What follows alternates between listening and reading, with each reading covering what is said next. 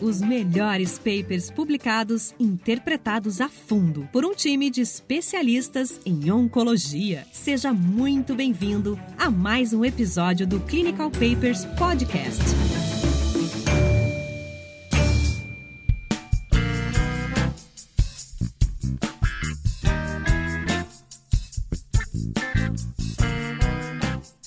Fala pessoal, aqui é Raniel. Queria só dizer a vocês que esse áudio foi captado de uma live, né? Eu e Thiago, a gente relutou muito em falar algo sobre Covid diante de tanta especulação e acho que a gente ia atrapalhar muito mais do que ajudar. Então trouxemos algo prático numa conversa muito bacana, tranquila com o Reitan Ribeiro, né, cirurgião oncológico que produziu um documento juntamente com a SBCO sobre vias livres de Covid, para ajudar a todos que queiram voltar às suas atividades e passar mais segurança aos seus pacientes. Esse é um episódio especial. Certamente ainda esta semana vamos postar um episódio voltado para o tema oncologia, como de costume, espero vocês lá. Grande abraço.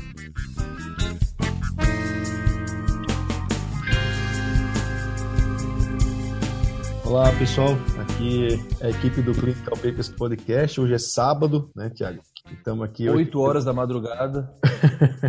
eu, o Thiago Biac e o Reita Ribeiro. O Reita é um amigo nosso, pessoal, um cirurgião oncológico formado lá no Erasto Garten, em Curitiba, né, Reita? Cara, Isso. realmente excepcional. A gente tem trabalhado de certa maneira junto na Sociedade de Cirurgia Oncológica e o Reita tem tido um papel de destaque, principalmente no que se trata determinar algumas, vamos dizer, orientações, principalmente em relação a tumores ginecológicos. Têm um foco muito grande em tumores ginecológicos. A gente está aqui assediando o Reitan para que ele faça um clinical paper ginecológico.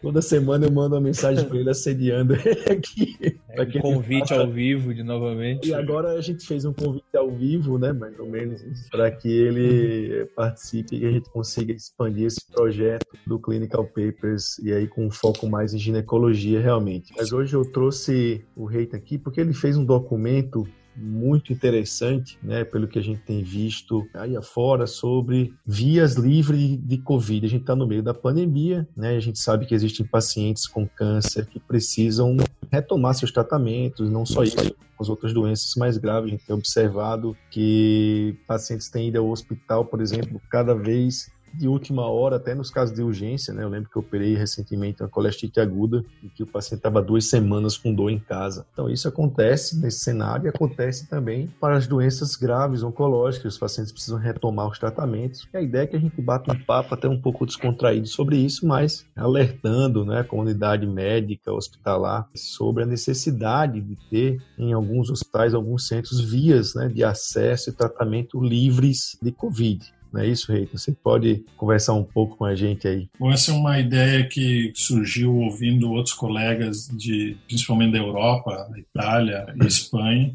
eles criaram essas vias dentro de epicentros da, da epidemia. Então, o Instituto de Tumor de Milão, é, o MD Anderson de Madrid, são hospitais livres de Covid é, eu sei que muita gente fica incomodado com o termo livre de Covid, mas eu digo, olha, é uma questão conceitual acima de tudo. Não quer dizer que você está garantindo que ali não tenham pacientes com Covid, não é isso, mas é você diminuir o impacto da, da infecção dentro de uma determinada via de tratamento. Assim, né? Lógico que não se espera que nunca tenham pacientes com Covid nesses hospitais, não é isso. E muito mais do que só o hospital, é toda a via sacra dos pacientes, né? termos de diagnóstico hoje e tratamento, e até depois, se você pensar que essa epidemia pode durar meses ou talvez até mais, talvez anos, você vai precisar fazer acompanhamento de pacientes, você vai precisar fazer outras coisas e em algum momento a gente vai precisar retomar a normalidade para esses pacientes, não tem como não fazer isso. E a ideia é que seja, é, lógico, é conceitual, evidentemente é melhor você ter um ou dois pacientes de Covid circulando no hospital sem saber, né, eventualmente, do que você ter metade de uma ala com pacientes de Covid, lógico, são situações completamente diferentes. Né? Então o conceito é esse, é você tentar manter um fluxo para pacientes que não têm infecção poder continuar o tratamento tratamento deles, porque logo a gente vai começar a ter uma segunda onda, que são os pacientes sem, sem Covid que vão procurar tratamento por outras doenças. Né? Você tem que lembrar que no Brasil são 1 milhão e 400 mil pessoas que morrem por ano e isso não, não vai mudar, então essas pessoas vão começar a aparecer com as outras doenças. A gente tem que estar preparado para receber e, e tratar elas. Você sabe que isso é uma questão interessante, assim, a gente vem discutindo bastante, enfim, essa questão de que existem essas outras doenças graves que merecem tratamento, etc. E uma das coisas que preocupa e que eu acho que é, essa questão de via livre de Covid ajuda a gente a tentar manter, entre aspas, o tratamento mais próximo do ideal desses pacientes, é que essa pandemia, se Deus quiser, um dia ela vai passar, né? E aí, se a gente não consegue manter esse fluxo agora, a gente vai ter um pool de pacientes represados principalmente depois no sistema público, que vai ser difícil da gente é, pôr isso em ordem. Né? A gente tem que lembrar que a gente já tem um sistema de saúde bastante estressado, digamos assim. O, o fluxo desses pacientes de, de, diagnóstico, etc., ele pode até diminuir, mas eles não vão deixar de estar tendo câncer, né? Então, isso, talvez eles tenham dificuldade com o diagnóstico durante a pandemia. E essa pandemia vai passar, sei lá, agosto, setembro, e esses pacientes vão falar com o tumor dele, né? Então, acho que isso acaba sendo importante também até assim, manter, entre aspas, esse fluxo no, mais próximo do normal agora, para a gente não criar uma pandemia de câncer no pós-Covid, né? É, e não só isso, os próprios hospitais né? A gente tem que sempre separar essas coisas, hospital público, privado. A gente estava até conversando antes aqui, né? Você está num grande centro ou uma cidade que tem poucos hospitais, você circula em um ou dois hospitais, não em cinco, né? O que havia acontecendo muito foi que os hospitais se prepararam, pelo menos os hospitais privados, e aí foi a grande maioria, se prepararam para uma coisa assim catastrófica e isso não aconteceu, pelo menos até agora, né? Em contrapartida, tudo o resto parou parou completamente, não tem cirurgia, não tem movimento ambulatório, não tem nada. E uma das formas também de retomar a atividade, de retomar esse fluxo, é criando essa via até para alertar a população: ó, existe uma via, a gente se preparou dentro da instituição para que você venha para cá com segurança, a gente, dentro desse protocolo de livre vai desde a recepção do paciente até a sala de cirurgia. Eu acho que essa mensagem tem que ser passada e os hospitais têm que se atentar a isso enquanto é tempo, né?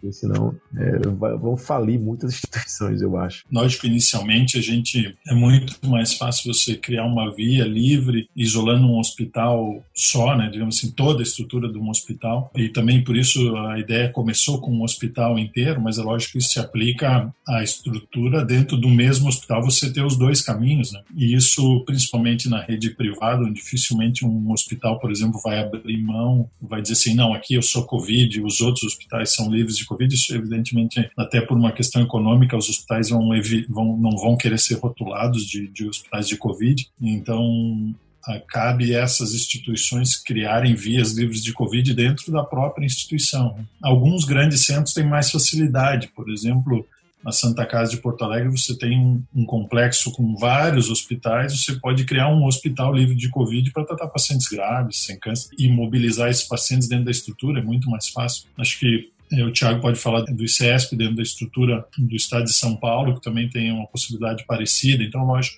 mas, por exemplo, se você está numa região que tem só um hospital, esse hospital, dentro da estrutura dele, precisa ter um caminho para pacientes sem Covid. Então, não necessariamente é um hospital inteiro, você pode ter uma parte do hospital dedicada a esses pacientes. Quando você tem que fazer isso dentro de um hospital, eu imagino que seja um complexo de atitudes que é realmente um pouco mais é, delicada. Né? Acho que grande calcanhar de Aquiles desse tipo de situação provavelmente deva ser, eventualmente, pronto-socorro, etc. Né? Que, enfim, você tem que tentar criar estrutura estruturas subdivididas dentro daquela instituição. E como vocês veem a questão equipe? Porque assim, como você falou, né, Rita, assim, quando você vai isolar um hospital, fica mais fácil. A gente tem feito isso eventualmente no CESP, enfim, de isolar, tentar deixar uma instituição livre de Covid, digamos assim, tentar não misturar o paciente oncológico com o paciente com Covid. Mas quando você divide a estrutura inteira, você consegue dividir equipes. Como que você vê essa questão dentro de um hospital de menor porte, onde você precisa, enfim, ter essa via livre de Covid? Como que funciona com a questão material humano nesse sentido? Acho que essa é uma das questões mais críticas, mas eu diria que também a resolução do problema parte de bom senso agora e também você ter um pouco de boa vontade. Evidentemente, o ideal é você separar as equipes, né? Eu sei que isso pode criar muito problema, a gente tem até relato de colega que os pacientes que atendem, por exemplo, na UTI de um determinado hospital, acabam sendo meio que sofrendo um pouco de preconceito quando vão no refeitório, por exemplo. É, porque essa parte triste da, da, desse tipo de, de pandemia é isso, né? Ninguém quer ser paciente de Covid, ninguém quer administrar um hospital de Covid, ninguém quer ser médico de Covid, né? Então, exato, é... exato. Algumas pessoas vão ter que fazer o sacrifício e eles têm que ser recompensados de alguma forma, né? E isso é muito importante. Às vezes eu vejo uma, uma questão de desvalorização do profissional de saúde agora. Isso é um absurdo brutal, né? Se você quer perder uma guerra, você para de pagar os soldados, né? É isso, é o melhor jeito de você perder uma guerra. Mas é, o que eu queria dizer assim, dentro dos hospitais, o que, que eu acho? Preferencialmente, os funcionários é, não deveriam ficar circulando entre instituições. Eu sei que isso não é tão fácil de aplicar, mas deveria ser bom senso. Por exemplo, se você é médico e você se dispõe a operar num hospital livre de Covid, não é legal você ficar indo para hospitais com Covid e depois voltar para o outro. É, então, é um pouco de bom senso nessa hora, tal, é, talvez um pouco de sacrifício. Os hospitais também devem cobrar esse tipo de cuidado dos colegas. Eu sei que em algumas regiões isso vai ser mais difícil, às vezes num grande centro a gente está habituado em vários hospitais, mas eu diria também muitos de nós podem resolver isso com facilidade. Então você pode escolher um ou dois hospitais para ir operar, que estão em situações parecidas em termos de Covid e tal, ou você também, muitos de nós, por exemplo, cirurgião oncológico, o volume de cirurgia diminuiu muito, você tem a possibilidade de operar no hospital sem Covid, opere teus pacientes lá, o teu paciente vai ser melhor, né? Enfim, é, restringe a tua circulação. Nós temos alguma, algumas equipes que têm quatro, cinco colegas. Bom, eu acho que é um problema, não é assim só resolver de uma hora para outra, mas eu acho que tem alternativas. É mais fácil você criar um problema, criar soluções normalmente dão mais trabalho, mas eu acho que são possíveis. E a gente também sempre toma por referência grandes centros, mas na verdade o Brasil tem milhares de cidades menores que os colegas trabalham só em um hospital, né? Eu acho que tem um problema da enfermagem também, é comum elas trabalharem em mais de um hospital. Nesses casos, por exemplo, uma das sugestões é, bom, se,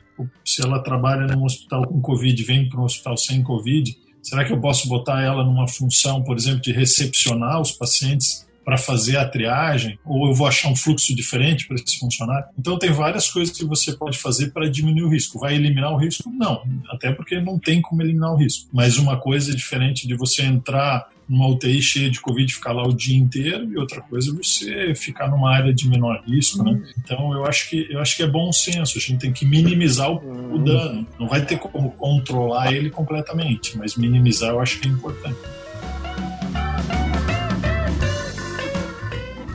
Clinical Papers Podcast.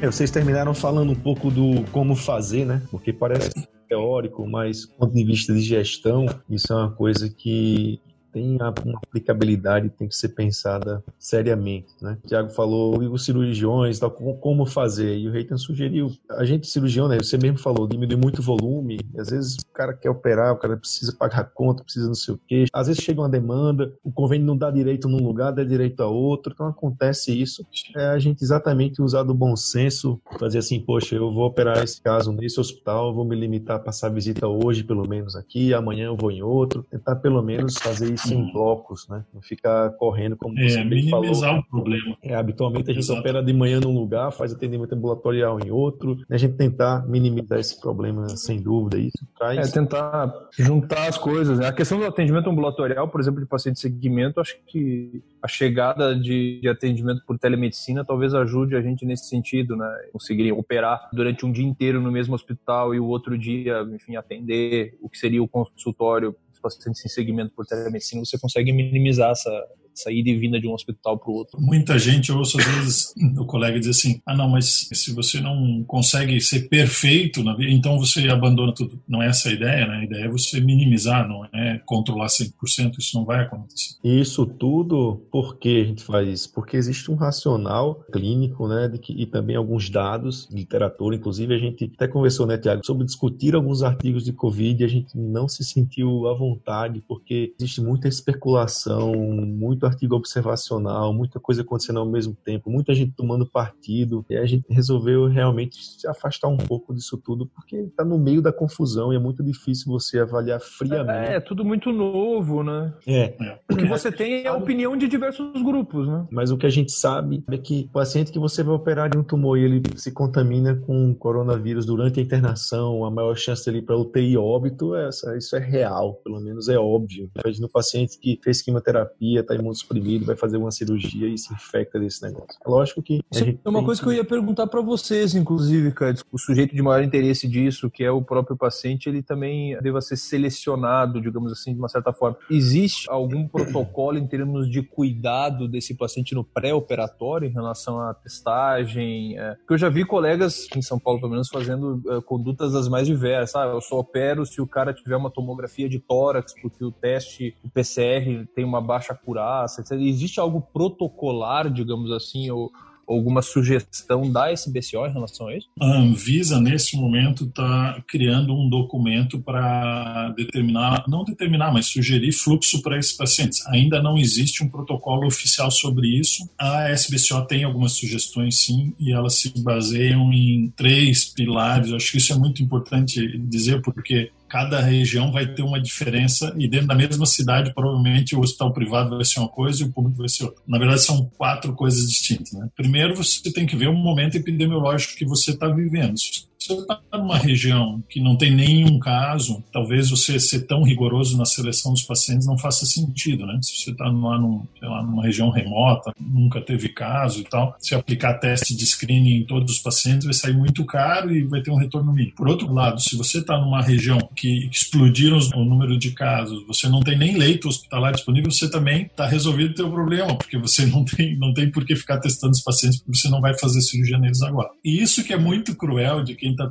para quem está tentando escrever ou, ou, dizer como resolver o problema, porque hoje é uma coisa e amanhã pode ser outra completamente diferente. Então agora a gente está conversando. Talvez amanhã seja totalmente assim irrelevante isso, porque sei lá todos os hospitais estão cheios de covid e aí a gente não tem nem como discutir uma via livre de covid. Enfim, então isso também é muito cruel e daí cada colega tende a particularizar o momento que ele está vivendo. Quais são as quatro questões que você você deve levantar na tua instituição para saber que caminho tomar. Primeiro, o momento epidemiológico. O segundo é a tua capacidade hospitalar. Então, se você, por exemplo, tem muitos leitos disponíveis, está trabalhando com a baixa ocupação hospitalar, ótimo. Então, esse é um hospital que você tem como fazer cirurgias eletivas. E aí, nesse caso, você tem que levar em consideração a tua capacidade para teste, então você tem disponibilidade do teste. Se você tiver uma disponibilidade alta do teste, você está numa região epidemiológica digamos assim, com um número relevante de casos, a nossa sugestão é que você teste os pacientes. E o teste é o PCR. Você tem que imaginar o seguinte, de cada 100 pacientes que você recebe, se imaginando os pacientes que tenham Covid aí, 70% deles vão estar sintomáticos, você vai pegar eles sintomáticos, 60%, 70%. Então, esses pacientes você já vai tirar eles. Até porque você não vai operar um paciente nem com sintoma de resfriado comum. Então, muito menos agora durante a pandemia. Então, esses pacientes você vai tirar. Qual que é o problema? São aqueles assintomáticos. Bom, dos assintomáticos, quando você testa para PCR, você tem uma taxa relativamente alta de falso negativo, é em torno de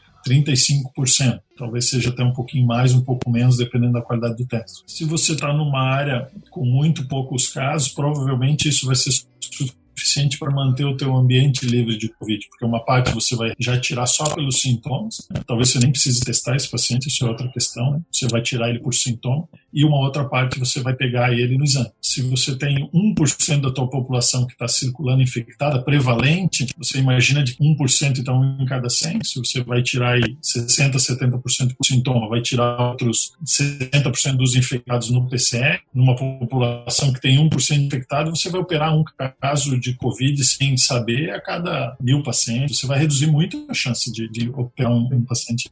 Sem infecção. Então a gente acha que para esses lugares que estão tendo muitos casos, vale a pena fazer o rastreamento dos pacientes no pré-operatório. Lógico, isso vai depender de centro para centro. Então, a epidemiologia, a disponibilidade do teste, a capacidade do teu hospitalar e a última coisa se você tem EPI disponível ou não. Isso é outra coisa que você tem que, tem que considerar também, né? Vai ter que balancear o risco de infecção, consumo de EPI. Não é uma conta fácil de fazer, mas é possível. É possível. Eu diria que, por exemplo, hoje em São Paulo, no Nordeste todo, com certeza, no Norte, nas capitais, né, que tem mais casos, eu acho que você já vale a pena testar, fazer PCR em pré-operatório de cirurgia eletiva. A não ser que já não possa mais fazer cirurgia eletiva porque o hospital tem uma capacidade hospitalar muito baixa, né? Mas isso está sendo construído. Eu diria que em uma semana a Anvisa deve liberar uma normativa sobre como fazer a seleção dos pacientes considerando esses quatro fatores. Você tem que separar bem, né? Assim, uma coisa é risco do paciente, outra coisa é a via hospitalar, como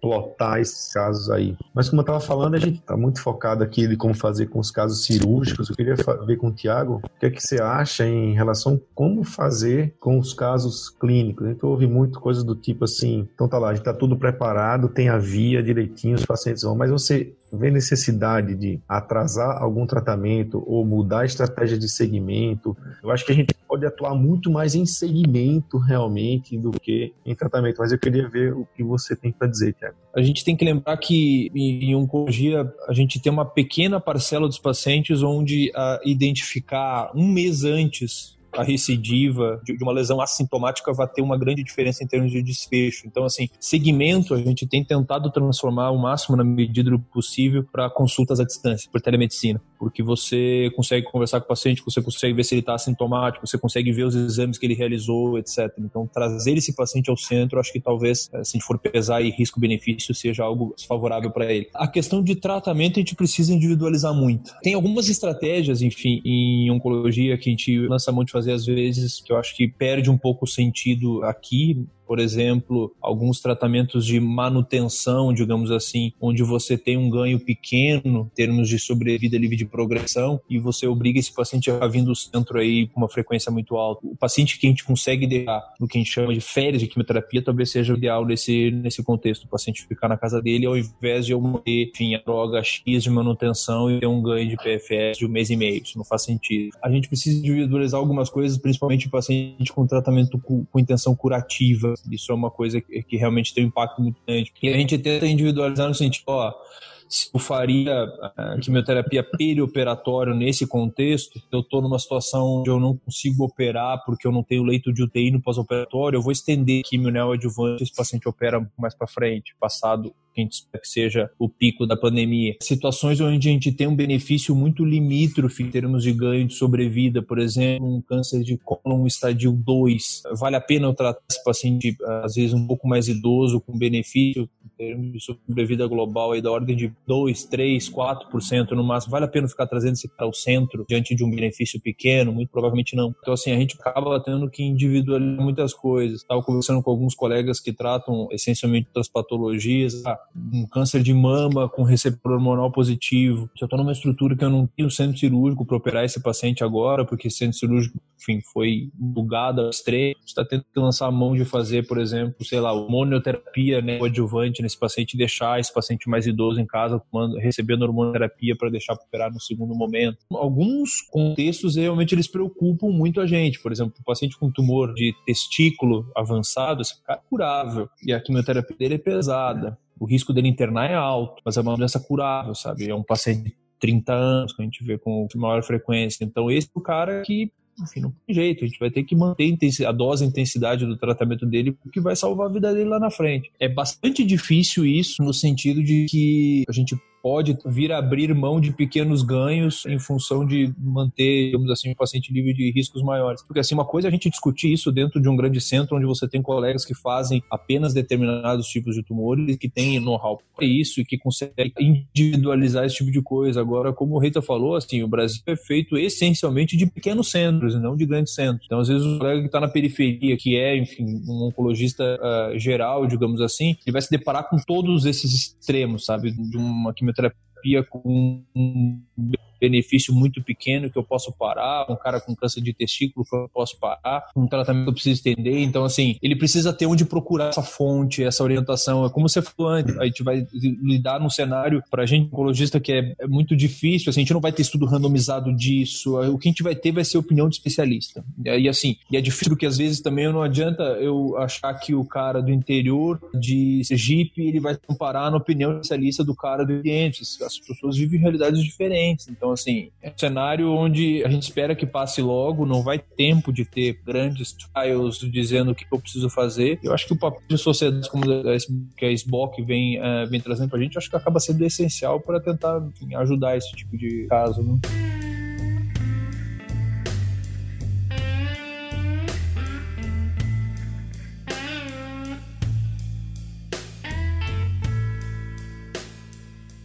A gente está aqui, inclusive, esse documento, né? Queria agradecer mais uma vez, né? A gente está lá na diretoria da SBCO, que é a Sociedade Brasileira de Cirurgia Oncológica, está tomando algumas medidas e atitudes, tem alguns documentos bem interessantes para tentar ajudar. A gente quer nada mais nada menos do que ajudar as pessoas, os colegas que estão aí enfrentando situações mais diversas. E aí, como o Reitan falou, às vezes fazer um documento único, consiga atender a tudo é complicado, mas que cada um consiga pegar aquilo que é de mais interessante para você e adaptar na sua realidade. Eu queria finalizar falando um pouco dos potenciais benefícios de você ter essas vias livres de Covid. A gente fala isso porque parece parece bobo, né? Parece meio óbvio, mas a partir do momento que uma instituição ele adota uma postura de que ó, a gente tem uma via livre, a gente recebe você com segurança, os pacientes vão se sentir mais seguros. Quando a gente tem médicos conscientes disso, que atendem essas necessidades. Olha, eu vou cada dia num hospital diferente, eu faço. A gente dá essa segurança para o paciente, meio óbvio. A gente pensar também no contrário, né? Então a gente, a gente consegue beneficiar muito o paciente oferecendo as vias livres de Covid. A gente consegue beneficiar também os próprios médicos, porque às vezes você atendendo situações fora do cenário Covid, né? questão de saúde mental, você voltar a trabalhar, voltar a exercitar a sua medicina com tranquilidade, de certa maneira se protegendo bem, isso é bom do ponto de vista para médico e é bom também para as instituições que conseguem retomar a parte econômica, a parte de tratamento. A saúde econômica da instituição. Isso, a funcionalidade de todo o sistema. Mas isso, do ponto de vista de gestão, eu já falei, isso tem que estar no papel, tem que ser operacionalizado, tem que ter uma estratégia de marketing que fale isso para os pacientes, que traga essa segurança, porque não adianta você, sabe, você se preparar e a borboleta não vir, você tem que se preparar para a borboleta vir. E é exatamente passando toda essa segurança para os pacientes que eles vão começar a retomar. Lógico que algumas coisas vão mudar, né, Tiago? A gente tem um grupo, a gente tem alguns protocolos e a gente sempre. É porque a coisa ainda não tinha sido meio que é, oficializada, mas esse negócio de segmento, o paciente precisar vir, eu acho isso muito ruim. Às vezes o paciente volta para lhe mostrar um PSA. Eu acho que o Covid vai trazer alguns benefícios nesse sentido. Né? A coisa vai ficar mais fácil, né? Um paciente, será que teve um câncer de próstata completamente assintomático, que você realiza exames de rotina, ele mostra isso por você por uma teleconferência, é sensacional, né? É, sem dúvida, a gente tem que estar atento a alguns detalhes, os sintomas e conversar e identificar as necessidades do paciente vir para lhe consultar, mas fora isso, essas vias, isso vai ajudar todo mundo, né? As instituições, os pacientes e nós, médicos, né, Rei? É, eu acredito que a tendência é, são todos se beneficiarem de forma geral. Claro que um grande problema, posso dizer agora, por Curitiba, é a questão operacional dos hospitais, está sendo um grande problema. Muitos hospitais estão demitindo funcionários, né? Se você imaginar que a gente está próximo a chegar uma entrada maciça de pacientes, você perdendo funcionários agora é muito ruim, né? Muitos hospitais estão com dificuldade de pagar os funcionários que têm. Então, é lógico que isso talvez daqui uma semana seja totalmente diferente. É importante sempre a gente reconhecer isso, as pessoas entenderem. Ninguém está dizendo que isso é uma coisa imutável, né? Mas concordo, os benefícios todos esses que o Raniel falou, a gente, a questão de, de absenteísmo hospitalar, de, de moral da equipe mesmo, outras coisas que você precisa pensar também a médio e longo prazo. Eu acho que foi normal a reação de retração de todo mundo diante da ameaça e agora a gente precisa se programar. Bom, e se isso aqui levar quatro meses, se isso aqui levar seis meses, ou se for pior do que a gente está imaginando em termos de tempo, não estou dizendo em termos de gravidade, porque a gente já sabe que é uma situação grave, mas a gente precisa começar a se programar a médio prazo porque doença, as doenças não vão parar, né? 1 milhão e 300 mil óbitos por ano no Brasil, isso é o normal. Isso não vai parar, né? Então a gente precisa se organizar para receber esses pacientes e tratar eles. Né? Uma coisa é que eu estava conversando com alguns colegas que trabalham com essa parte de gestão, Rani, eu acho que tem essas coisas boas que vão vir para ficar, como você falou, essa questão de consulta de segmento. Hoje em dia, a maior parte dos laboratórios, mesmo laboratórios de imagem no Brasil, eles oferecem para o paciente ali o login senha, você consegue abrir no site do laboratório, olhar aquelas imagens direitinho e tudo mais. Agora, um, uma das dificuldades que eu estava conversando com, com um colega que trabalha com gestão, na verdade, é o seguinte: a gente tem mentes brilhantes no Brasil, você tem excelentes gestores hospitalares, um pool de ideias muito bacana que sempre surge. Agora, em boa parte dos centros, o grande calcanhar de Aquiles é a execução dessas coisas, sabe? E agora a gente vai se deparar com uma situação que é inédita, pelo menos pra gente, da, da nossa geração, que exige que isso seja feito rápido. Então, assim, a gente está chegando agora, provavelmente no mês de maio, pelo menos nos grandes centros, no que no dito pico, entre aspas, da, da epidemia, e a gente precisa agir rápido. Então, assim, acho que talvez esse deve ser o, o grande foco das instituições, é o botão executar mesmo de todas essas ideias, né? Assim, ó, adianta a gente ficar sentado aqui nessa sala de reunião durante tardes inteiras discutindo como que a gente vai é, fazer isso se a gente não pegar o trabalhador que vai executar isso e botar e fechar essa parte do PS, botar uma parede aqui, vamos fazer esse negócio funcionar, sabe? Precisa ser agora. Não adianta a gente ter excelentes ideias para a gente executar em julho. Ia fazer mais um comentário em cima disso. Não só tem que ser agora, como vai dar trabalho. A gente vive uma geração que a pessoa quer dar um clique no telefone e vai chegar comida para ela. Vai dar trabalho, vai custar caro. Então, só que eu acho que também, eu, eu vejo assim, talvez, provavelmente vocês sentem o mesmo, é como nos pacientes de câncer, quando você tem uma, do, uma doença terminal e você como é difícil alguém aceitar que tem uma doença terminal. Então a impressão que eu tenho é que nós estamos diante desse diagnóstico, uma parte das pessoas estão na negação. Eu já vejo gente entrando nessa fase de raiva, assim, você tem que imaginar que agora, você imagina você é um paciente de câncer, sei lá, numa cidade que está com uma situação mais grave, tipo Manaus, e você precisa tratar e você chega lá na, no, no, posto de saúde, você não tem como internar, você não tem como fazer o exame, essas pessoas vão entrar numa fase de desespero. A gente ainda não, não pensou sobre isso, mas isso vai acontecer. Então, o que, que eu vou fazer com essas pessoas? Isso precisa ser dito. E eu acho que à medida que as coisas forem acontecendo, a gente vai chegar na, na aceitação, a todas as outras fases ali da, do que a gente sabe, que a gente vê né, no dia a dia da gente da oncologia.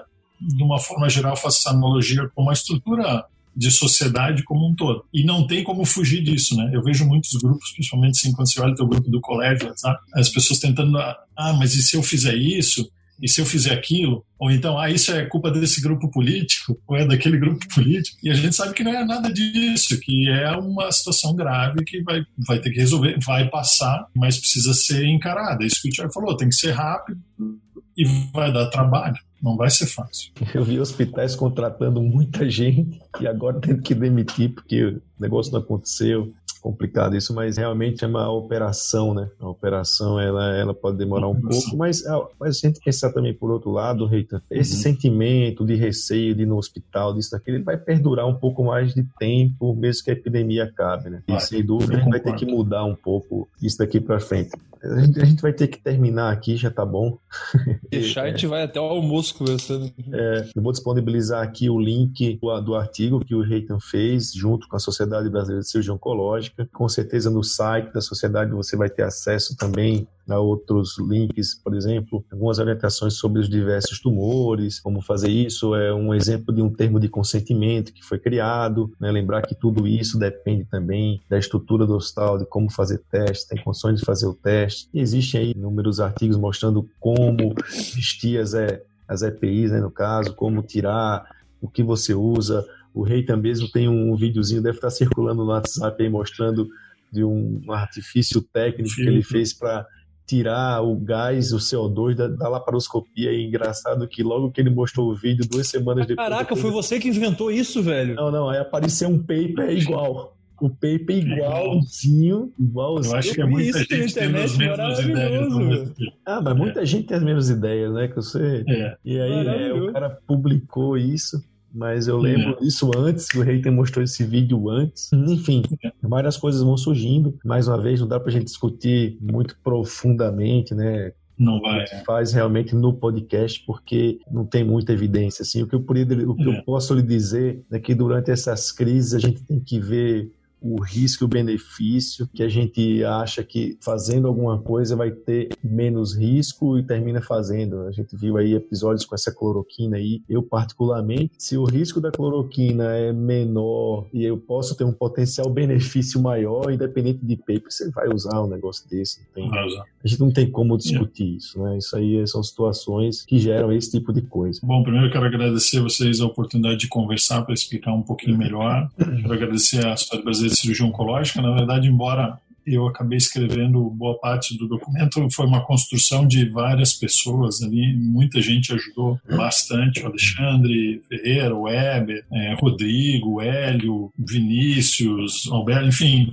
É, muita gente ajudou muito mesmo e muitas coisas são baseadas na experiência de vários colegas. Toda a diretoria da sociedade teve a oportunidade de revisar e fazer sugestões. Entre outras coisas, o que a gente sabe é que é um documento inacabado, que hoje ele está assim, amanhã ele vai ser diferente e provavelmente daqui uma semana vai ser outra coisa. Eu sei que dá muito trabalho ler, mas quem puder ler o documento inteiro para entender, talvez eu diria assim, provavelmente segunda ou terça-feira já a gente vai ter uma versão atualizada com várias outras coisas e muita gente boa interessada em melhorar e ajudar. Então, nada de politizar o processo e vamos se engajar e tentar resolver o problema dos pacientes. Muito bom. Acho que esse paper não vai acabar. Essa produção ela é contínua. Esse aí é o trabalho que é bom de, de não acabar, né? Significa que a gente não parou de pensar nisso, né? Eita, eu queria agradecer você por esse bate-papo, parabenizar você, assim, eu li aí em primeira mão o documento ficou espetacular, assim, muito bom mesmo, é uma linguagem clara, e tentando abranger aí, digamos assim, esses aspectos regionais do nosso país. Eu acho que até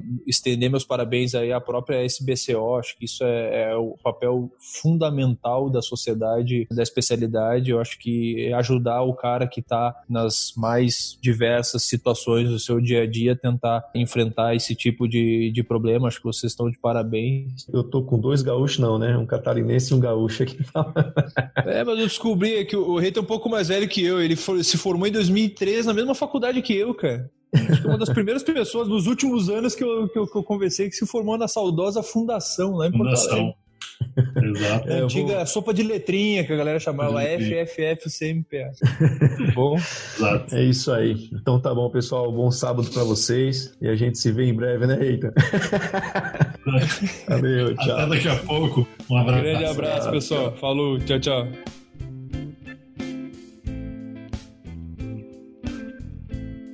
Essa live está disponível no YouTube, se você quiser acessar, é lá no canal Clinical Papers Podcast. Assine o nosso canal e participe desse projeto.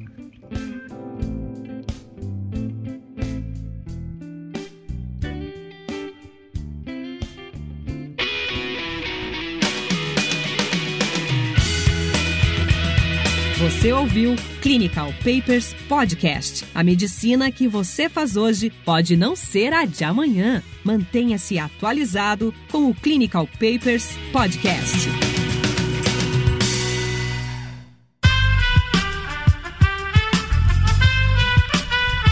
Este podcast foi editado por Aerolitos Edição Inteligente.